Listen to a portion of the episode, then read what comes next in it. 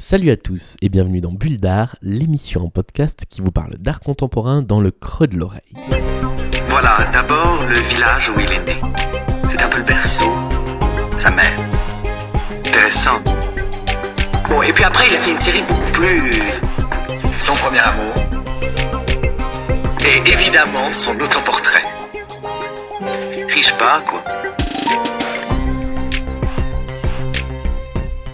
Et après un saut dans le passé la semaine dernière, on revient à un épisode dans lequel je vais vous parler de l'actualité de l'art, et même de l'actualité toute chaude, puisque je vous débriefe aujourd'hui une expo qui a commencé il y a quelques semaines, qui se déroule en ce moment même au Grand Palais à Paris, et jusqu'au 4 février prochain, donc vous avez encore pas mal de temps pour aller la voir. C'est la rétrospective consacrée au peintre catalan Juan Miró.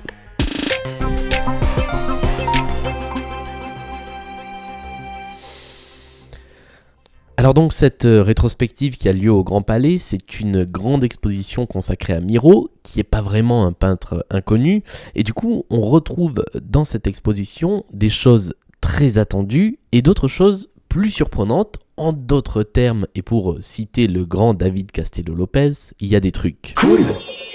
Et des trucs. Pas cool le défi d'une telle exposition, c'est aussi de nous apprendre des choses euh, sur quelqu'un qu'on pense bien connaître, qu'on a vu euh, dans les musées, dans les livres d'art.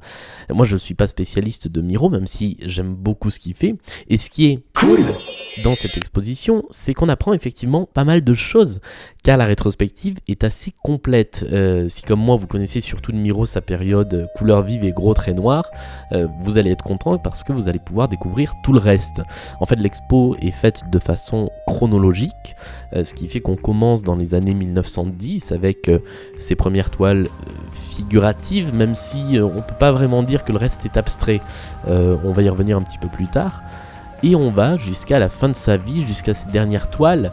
Il y a une seule euh, partie qui n'est pas chronologique dans l'exposition, c'est l'exposition du euh, triptyque bleu, l'accrochage du triptyque bleu euh, de Miro qui se retrouve à un endroit où il ne devrait pas être dans l'exposition, mais pour des raisons de place, c'est-à-dire que là où il aurait dû être chronologiquement, il ne pouvait pas être accroché. Et ça, eh bien, c'est assez significatif pour moi, c'est-à-dire que ça veut peut-être dire que la scénographie de l'exposition n'est pas complètement réussie. Pour revenir sur le fond de l'exposition, on retrouve donc des choses très très intéressantes parce que euh, on connaît finalement assez peu, euh, globalement, en tout cas pour le grand public, de, la carrière de Miro. Et là, on peut voir vraiment euh, comment il a commencé, donc de façon assez assez figurative, quelque part entre le fauvisme et le cubisme, il y a des expérimentations diverses et variées, et on voit les premières productions de Miro, qui sont donc des choses tout à fait comparables à ce que euh, peuvent faire à la même époque euh, euh, certains peintres comme Braque ou comme Picasso. Et puis au fur et à mesure, on avance et on se rend compte en fait que Miro a été un petit peu dans tous les mouvements et en même temps dans aucun. C'est-à-dire qu'il a rejoint un peu les surréalistes. Breton, André Breton disait de lui que c'était le plus surréaliste d'entre tous. Et pourtant, quand on pense surréalisme, on pense pas forcément Miro. Euh, il a comme ça navigué un petit peu entre différents mouvements avant de trouver sa propre voie. Euh, et c'est ça qui est intéressant, c'est qu'en fait, on voit que euh, vraiment le chemin artistique de Miro est un chemin à part entière, qui n'a pas vraiment d'équivalent. C'est pas Dali, c'est pas Picasso, c'est encore autre chose.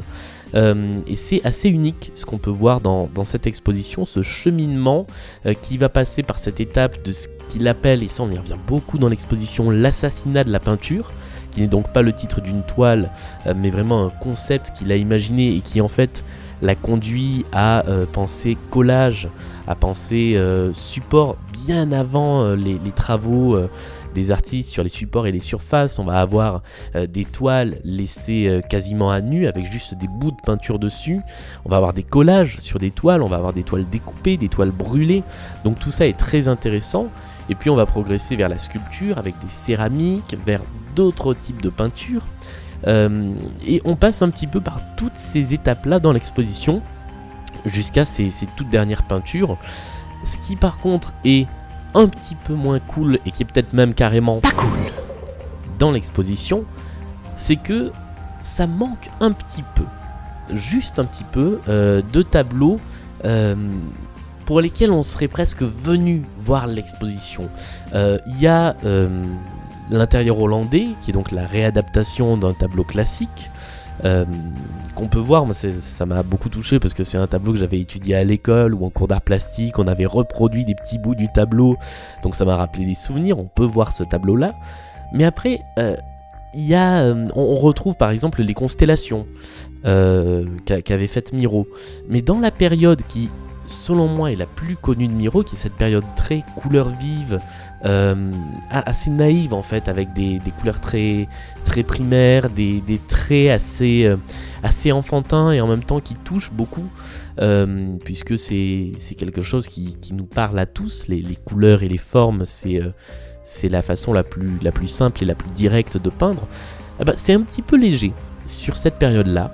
Ce qui fait que c'est comme quand vous allez voir un peintre en concert, un, artiste en concert et que il vous chante toutes ces nouvelles chansons et qui euh, cale les, tubes dans un medley, eh ben, on est un petit peu sur notre fin en termes de euh, toiles pour lesquelles on est venu. Alors évidemment, il y a ce triptyque des bleus euh, de Miro, donc qui sont trois peintures sur fond bleu qui ne sont pas des monochromes puisqu'il y a d'autres formes et d'autres couleurs dessus, mais où le bleu est une sorte de bleu outre-mer qui a vraiment une, puissance intense. Euh, qui est donc euh, plutôt euh, plutôt prenant. Après, ce n'est pas une œuvre rare, c'est-à-dire que le Centre Pompidou l'a déjà montré à plusieurs reprises. mais par exemple, il y a des œuvres que j'avais vues à la Fondation Miro à Barcelone et qui n'y étaient pas. j'avais été très déçu par la Fondation Miro. Pour sa, façon d'accrocher les œuvres et ses explications qui n'étaient pas terribles, terribles.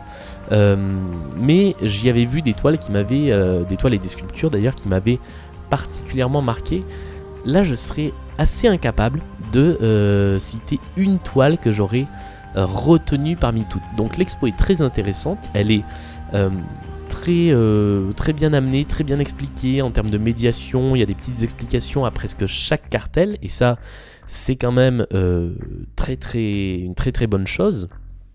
En revanche, voilà, ça manque peut-être d'une œuvre ou de quelques œuvres très fortes euh, qui vont happer, euh, qui vont happer le regard, qui vont euh, permettre de se sentir complètement immergé dans l'expo, à une exception près.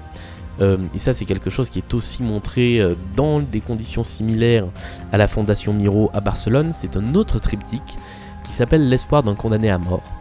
que Miro avait commencé à réaliser bien des années avant de le terminer, dans les années 60, et qu'il a en fait fini euh, au moment justement où un jeune étudiant catalan était condamné à mort, donc ce qui explique le titre euh, du triptyque.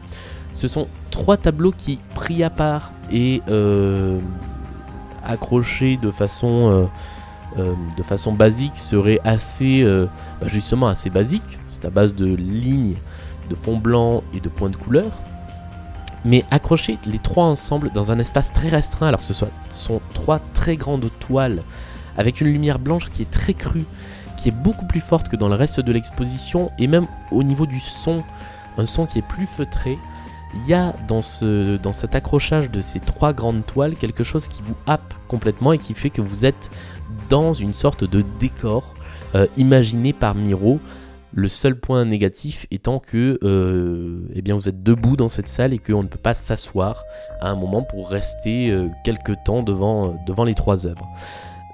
Ce qui, pour moi, pose le plus problème dans l'exposition, c'est sa scénographie. Euh, qui et j'aurais tendance à reprocher la même chose à beaucoup d'expositions qui sont organisées au Grand Palais, est extrêmement étriquée. Euh, les salles sont pas très grandes euh, et les passages entre les salles sont assez rapides également, ce qui fait qu'il y a beaucoup de concentration de monde devant les œuvres. Euh, y compris pour circuler, c'est pas forcément facile. Et c'est très embêtant puisque bah, vous vous retrouvez dans une situation à être presque comme chez Ikea, à devoir faire la queue euh, pour regarder une œuvre. Et je trouve que par rapport à d'autres lieux d'exposition comme la Fondation Vuitton par exemple, où la circulation est beaucoup plus fluide, euh, il y a clairement un petit souci, je pense, avec la scénographie de cette exposition, qui est soit trop étriquée, soit pas assez. Euh, je me souviens d'une scénographie de l'exposition euh, qui s'appelait Carambolage, si je me trompe pas, où là vraiment c'était un circuit à suivre, donc où on circulait quasiment en file indienne, mais au moins on voyait tout. Là on est dans un entre-deux qui fait qu'on loupe plein de choses parce qu'on est obligé de contourner la foule. Euh, et que on se retrouve eh bien, à passer des salles entières parce qu'il y a trop de monde et que les salles sont parfois trop petites, parfois trop grandes. Euh, voilà, je, alors j'ose imaginer que la rénovation du Grand Palais qui va arriver euh, dans quelques mois et dont on verra les résultats dans quelques années va peut-être changer la donne à ce niveau-là. Mais voilà, je, trouve que pour une exposition de cette envergure, on est sur quelque chose d'un peu trop euh, d'un peu trop étroit. D'ailleurs on m'a on m'a dit après l'exposition alors que j'en discutais avec avec quelqu'un que c'était une petite expo. Alors que vu le nombre d'œuvres qui sont accrochées et vu la densité de la chose c'est pas une petite expo. Mais on a cette impression finalement de la faire assez rapidement parce que eh bien tout est il euh, y, a peu d'espace en fait voilà on est sur deux étages il y a beaucoup de toiles par salle euh, les salles sont assez angulaires assez étriquées je le dis encore une fois et c'est peut-être mon principal reproche euh, à cette exposition qui par ailleurs est bien faite et euh, instructive où on découvre plein de choses sur Miro. Euh, attardez-vous un petit peu dans les premières salles vraiment où on découvre ses travaux de jeunesse, j'ai trouvé ça hyper intéressant. Et puis en termes d'édition euh, si vous voulez aller plus loin, il y a un catalogue. Euh, il y, a trois catalogues en fait de l'exposition. Il y a le grand catalogue à 45 euros. Il y a l'album de l'exposition où il y a juste les œuvres exposées.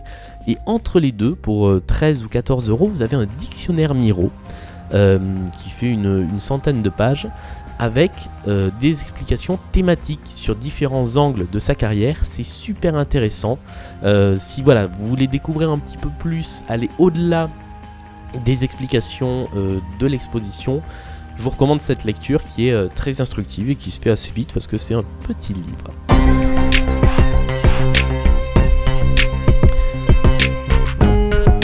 Voilà pour ce débrief de l'exposition Miro. Donc vous pouvez voir jusqu'au 4 février prochain, vous avez le temps au Grand Palais. D'ici là, il y aura d'autres expositions euh, plutôt alléchantes qui vont s'y dérouler, notamment une expo autour de Michael Jackson.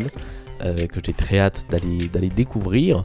D'ici à la semaine prochaine et à la prochaine bulle comme d'habitude, n'hésitez pas à envoyer des tweets, des messages sur Facebook, des messages sur Instagram, à vous abonner sur les réseaux sociaux, soit euh, soit bavardage. Les deux euh, comptes sont liés. Et à vous abonner au podcast et évidemment à le partager si ça vous a plu. Salut à tous et à la semaine prochaine.